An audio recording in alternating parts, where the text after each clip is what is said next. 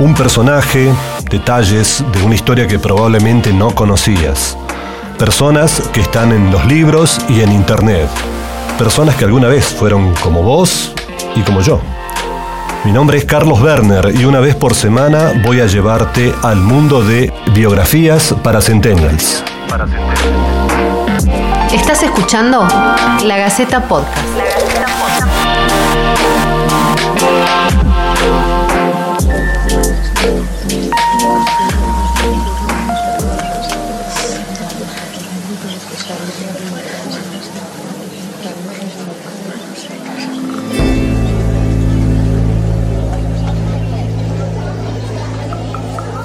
Fue una educadora de notable prestigio y una religiosa comprometida y visionaria que dejó una huella inolvidable. En los ámbitos en los que se desempeñó, se atrevió a luchar por sus sueños e ideales, en tiempos en los que la Argentina apenas estaba en sus comienzos como país organizado, luego de atravesar guerras intestinas. No fue fácil el camino recorrido por Mercedes del Carmen Pacheco, pero con su obra inspiró y logró un sitial en la historia. Su humanidad, solidaridad, esfuerzo, gentileza y amabilidad la llevaron a través de los años a una instancia excepcional que en años venideros podría convertirla en santa de la Iglesia Católica. La samba misionera tucumana hace un retrato bastante fiel de la Madre Pacheco. En uno de sus fragmentos dice, Mercedes fue tu nombre, tu vida sencillez, y el amor a Dios te hizo pequeña y grande a la vez.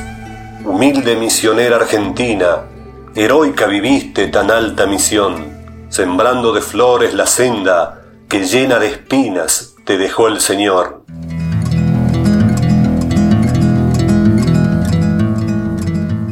Lo dicho, la letra de la samba escrita por Delia Brusone, con música de Élida de López, da una idea del valor que tuvo y tiene la fundadora de las Hermanas Misioneras Catequistas de Cristo Rey. Fue el 10 de octubre de 1867 cuando nació en el campo, en el seno de una familia con buen pasar económico. Sucedió en Ciudadcita, población ubicada a unos pocos kilómetros al este de la ciudad de Concepción. Mercedes fue hija de Carmelo Pacheco y de Justina Díaz. Según testimonios escritos en varios blogs en los que se habla de su vida, habría tenido dos hermanos. Uno fue Labán Pacheco, de quien hay descendientes en la ciudad de Aguilares, y además habría tenido una hermana de nombre Ormecinda, que vivió hasta los 106 años y que también tuvo descendencia. Hay una anécdota llamativa de Mercedes siendo bebé. Cuando sus padres la llevaron a bautizar, como el día era muy caluroso, tuvieron que cobijarse debajo de unos árboles. Imprevistamente aparecieron dos sacerdotes, llegados de distintos lugares, y allí nomás se hizo la ceremonia del bautismo. Uno la tuvo en sus brazos y el otro le administró el sacramento. Le llamó mucho la atención que en su frente la niña tenía una corona bien pronunciada, igual a la de la Virgen del Carmen. Siendo aún muy pequeña, Mercedes perdió a su padre. Con el paso del tiempo y teniendo ella ya seis años, su madre contrajo un segundo matrimonio. Pero la relación con la nueva pareja fue difícil. La maltrataba y le dilapidó buena parte de sus bienes. Esta situación les producía un gran sufrimiento a las dos mujeres. Al recordar esa triste etapa de su vida, Mercedes escribió, Los recuerdos de mi niñez son muy tristes, porque crecí viendo sufrir a mamá y sufriendo yo también. Dada la situación difícil de la familia, la madre puso a la niña como interna en la congregación de las Hermanas de Jesús, y más tarde en el Colegio del Huerto. Aquellos fueron para ella días felices. Se convirtió en una alumna aventajada que no solo adquirió formación espiritual, sino también conocimiento en el manejo de una institución educativa para la niñez. Fue así que pasó los primeros años de su juventud dedicada a la oración y a la ayuda a los pobres, Al poco tiempo vivió una circunstancia que le exigió una mayor dedicación y que la marcó a fuego. Se produjo una gran epidemia de cólera en Tucumán de fines del siglo XIX, por lo que ella buscó refugio en la casa de su madre, pero sin quedarse de brazos cruzados. Así es que con 14 años se dedicó a ayudar a los enfermos, dándoles un techo y también té hecho de hierbas silvestres. Se cuenta que recorría los ranchos de los gauchos a caballo y colaboraba en todo lo que podía. Y se dice que ninguno de aquellos que atendió perdió la vida por la enfermedad. Pese a este gran gesto solidario, se opuso otra vez la mala convivencia con la segunda pareja de su madre. Es así que ambas decidieron volver a San Miguel de Tucumán, donde alquilaron una humilde vivienda. Mercedes tenía 18 años y no tenía ingresos. Por un tiempo fue modista, empezó a hacer la tarea sin saber coser y después cigarrera para asegurarse el sustento.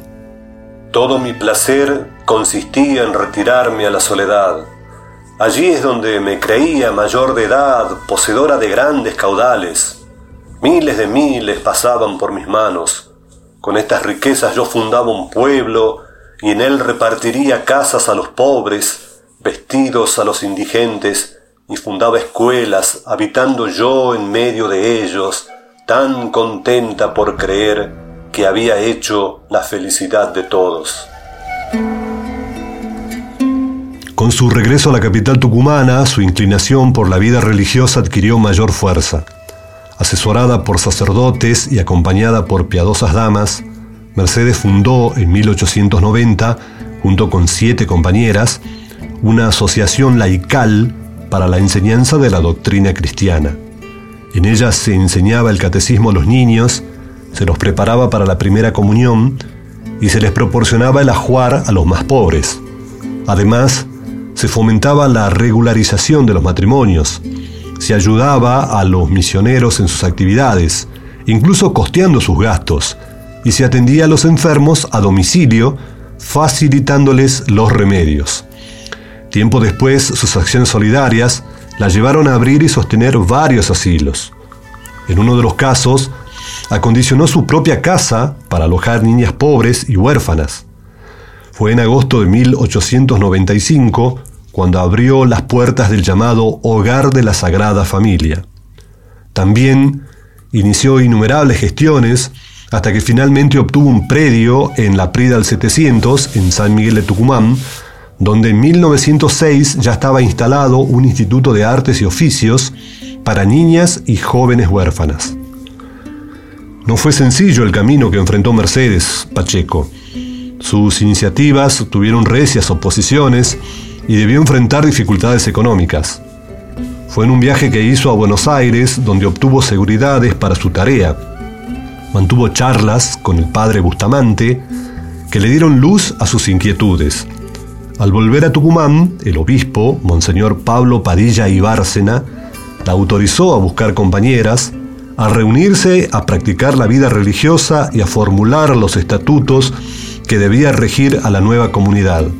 El primero de enero de 1914 tomaron el hábito religioso blanco y con una cinta celeste en la cintura. Nacía de esta manera el Instituto de las Misioneras Catequistas de Cristo Rey. La institución, que en 1942 fue aprobada como congregación diocesana y en 1931 se convirtió en congregación de derecho pontificio. Con el tiempo, las fundaciones se extendieron a Salta y Catamarca e incluso llegaron a Uruguay y a Paraguay. La madre Mercedes Pacheco acariciaba un ideal, evangelizar a los pobres. Su sueño era extender el reino de Cristo transparentaba en su acción el lema de hacer el bien sin hacer ruido. En 1917, Mercedes Pacheco hizo la primera fundación de un hogar escuela en Buenos Aires. En 1924 llegó la segunda, en La Plata. Fue en esa ciudad en la que residiría gran parte del resto de su vida y en la que fundó cuatro colegios. También creó comedores comunitarios para niños y talleres para la enseñanza técnica. especialmente destinados a niños huérfanos. Sus concreciones alcanzaron a localidades del interior de la provincia de Buenos Aires, como Castelli, Chillar y General Madariaga. Hoy son 26 las casas que siguen los preceptos pachequinos, con sus dimensiones educativa, misionera y asistencial.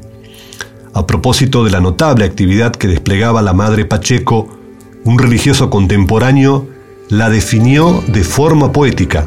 Un alma predestinada desde la cuna, cuya inocencia había resguardado celosamente el Señor con un culto exquisito a la pureza y un celo incoercible por la salvación de las almas. Mercedes fue admirada por personajes importantes como Alberto Soldati, quien colaboró con su obra, y el diputado socialista Alfredo Palacios, por la convicción y la fuerza de su propósito de poner a los excluidos sociales en el centro de la historia, dignificándolos con la educación y el trabajo. La gran familia pachequina suele emocionarse cuando lee o escucha una de las frases más conocidas de Mercedes, esa que dice hacer el bien sin hacer ruido pero hay muchas otras cosas que la conmueven. Por ejemplo, el profesor Oscar Carrizo, del Colegio Juan Cayetano Bianchi de Saugil, departamento Pomán, en Catamarca, destacó alguna vez que todos los que forman parte contribuyen en dar a conocer su silenciosa e inmensa labor.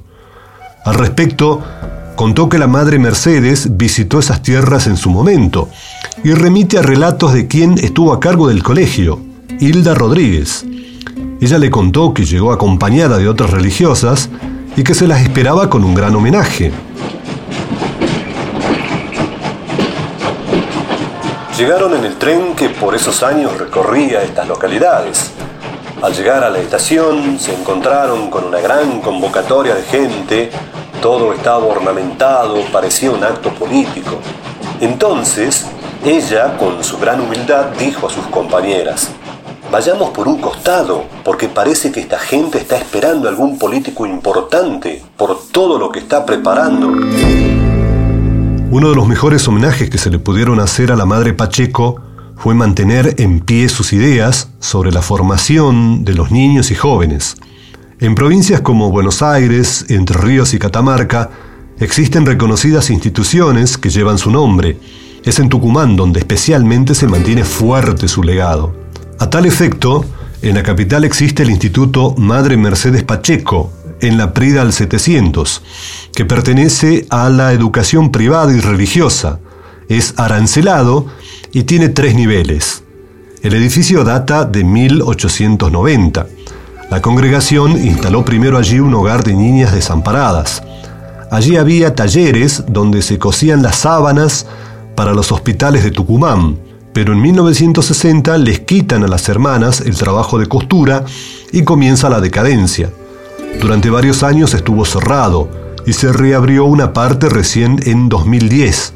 Las refacciones habían comenzado en 1999.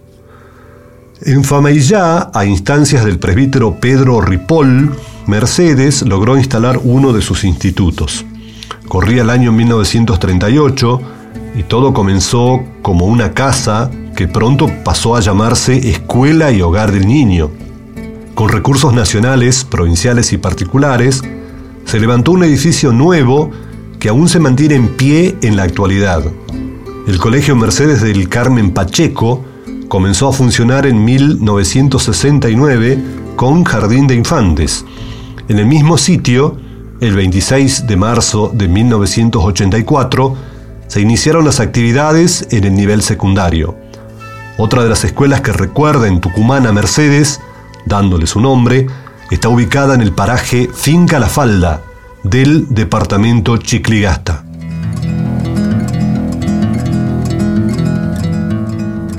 Mediante un texto escrito por Elsa Lorences de Llanesa, se pudieron conocer cómo fueron los últimos tiempos de la Madre Mercedes. Luego de haber vivido en La Plata, hasta 1942, debió trasladarse a Buenos Aires. La autora señala que la religiosa siempre había sufrido malestares físicos, pero que eso no le impedía seguir con sus tareas. nunca se quejaba de sus dolores y pedía que, a cambio, solo le hicieran la señal de la cruz. También afirmó que miraba el crucifijo colocado frente a su cama y decía, hágase tu voluntad. Fue a principios de 1941 cuando comenzó a sentir los síntomas de una seria enfermedad. Un año después le diagnosticaron cáncer y en febrero fue operada en el Sanatorio Anchorena de Buenos Aires. Las palabras de Lorences de Llanesa sobre el final de la religiosa son conmovedoras. El 26 de junio de 1943, antes de entrar en un profundo sopor, le dijo al Señor que lo había amado durante toda su vida, no tal vez como él lo merecía, y lo proclamó, mi primer y último amor. El 30 de junio a la tarde llegó el padre Enrique Becero. Ella oyó su voz que rezaba, lo miró e hizo lo mismo con las religiosas que la acompañaban, y con lágrimas expiró. Los restos de Mercedes Pacheco fueron trasladados a la iglesia de Cristo Rey en Tucumán. Con el paso de los años surgió al respecto una historia llamativa. Adriana Mendía es una profesional médica oriunda de Villa Devoto, Buenos Aires, cuya tarea fue dada a conocer por el diario digital Infobae. Comprometida con la religión, es convocada para aportar sus servicios a la Congregación para la Causa de los Santos. De este modo, analiza posibles milagros y el estado de los cuerpos de quienes van camino a la santidad. En su tarea exhuma los cadáveres, constata si estos cuerpos muestran signos sobrenaturales o permanecen incorruptos a pesar de años de estar sepultados, y estudia los milagros que dicen realizaron. Mendía participó de la exhumación de Mercedes a comienzo de este siglo, y fue asombrosa, dijo la médica, quien detalló que a pesar de que no apareció ningún milagro, sucedió que cuando abrieron el cajón, que era para bóveda, de zinc y sellado, tenía las manos y la cara incorruptas. Además, aseguró que el cuerpo, si uno metía la mano entre las ropas para buscar, era puro líquido cadavérico, como si la ropa hubiera hecho un envase. También relató que con el correr de los minutos, la piel se le empezó a poner oscura porque se empezó a oxidar por el contacto con el aire. Sus palabras a continuación son conmovedoras. Podíamos suponer que esa apariencia se debiera a la transformación que conocemos como soponificación, en la que el cuerpo, por las grasas, se convierte en una especie de jabón pero enterrado así no debería ocurrir. Deberían existir otras condiciones de calor y humedad. Fue algo sobrenatural y estamos a la espera de un milagro. El 24 de noviembre de 2000, Mercedes del Carmen Pacheco fue declarada sierva de Dios por el Papa Juan Pablo II.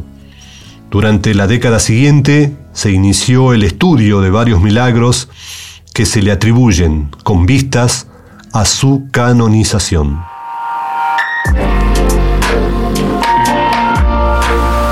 Pasó así un nuevo capítulo de Biografías para Centennials, un podcast de la Gaceta que te cuenta vida y obra de tucumanos que se proyectaron al mundo. Gracias por escucharnos. Seguí nuestra lista de podcasts en todas las plataformas de audio y además déjanos tu opinión en los comentarios de la nota en lagaceta.com o mandanos un mail a podcast.lagaceta.com.ar.